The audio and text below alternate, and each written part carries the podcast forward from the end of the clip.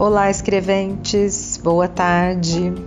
Vou contar para vocês de uma sessão dessa semana em que o aluno falou assim para mim: Olha, por que, que a gente não faz o que a gente tem que fazer? A gente tem o material, tem o programa, tem tempo, posso estudar em período integral, por que, que eu não sento e não estudo tudo que eu tenho para estudar? Aí ele me disse também: a coach que souber responder isso, ela vai ser a mais bem sucedida de todas. E aí eu falei para ele, olha, é, cada aluno tem o seu motivo para não cumprir o seu planejamento. Cada um tem um medo, cada um tem uma crença limitante, cada um enxerga uma ameaça. E tem uma ferramenta de coaching que chama perdas e ganhos que a gente faz e que a gente enxerga os motivadores, mas os sabotadores também, porque tem ganhos em não passar em concurso. Ah, mas não é possível. Como assim? Tem ganhos em não passar. Sempre que a gente faz uma escolha, a gente está perdendo alguma coisa. Então, se eu passar em concurso, por exemplo, eu vou ter responsabilidades, eu vou ter subordinação, eu vou ter um chefe, eu vou ter horário.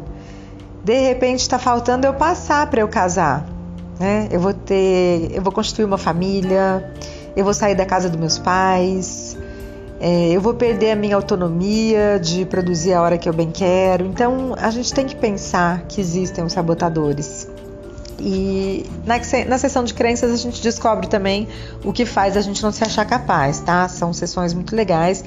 Mas o que eu queria trazer aqui para vocês também é que os livros de produtividade eles trazem um denominador comum, que é a falta de clareza. A gente não faz o essencial porque a gente às vezes não tem clareza do que é essencial.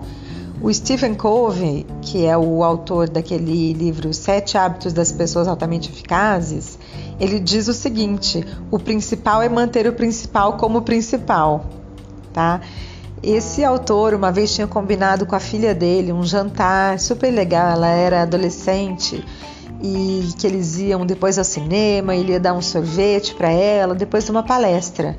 E ele falou para ela: "Olha, fica lá no final da, do salão para ninguém me pegar no caminho. Eu saio da palestra, a gente já vai, né? E ela ficou lá esperando. E quando ele estava indo encontrá-la, veio um conhecido dele, falou assim: "Nossa, Steven, eu tô tão feliz que você está trabalhando aqui para nossa empresa e tem um restaurante maravilhoso aqui na cidade de frutos do mar. Vamos jantar lá, você leva sua filha." E o pai já olhou para ele, né? Falou: "Nossa, que eu estou tão feliz de te encontrar que legal esse convite. E a menina já foi ficando assim triste, porque frutos do mar ela não gostava e ficar ouvindo conversa de adulto de trabalho também não. E o plano, né, de jantar com o pai, ela foi ficando desapontada, mas aí esse palestrante tão famoso, autor tão renomado, falou para o amigo dele: é, hoje não, infelizmente a gente tem planos, mas a gente vai combinar esse jantar, tal.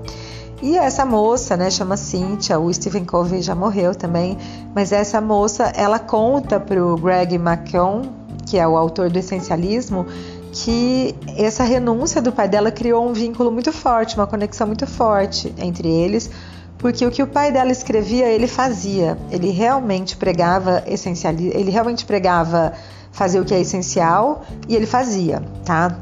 Então, pensem um pouquinho sobre a falta de clareza que é o aluno não se vê realmente conquistando aquele objetivo, não consegue ver os benefícios de passar, porque se ele enxergasse realmente os benefícios que ele vai ter, ele não iria procrastinar, já iria priorizar o estudo.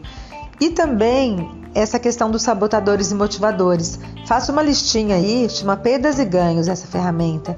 O que você vai ganhar se você passar e o que você vai perder porque os sabotadores podem estar falando alto aí também, tá bom?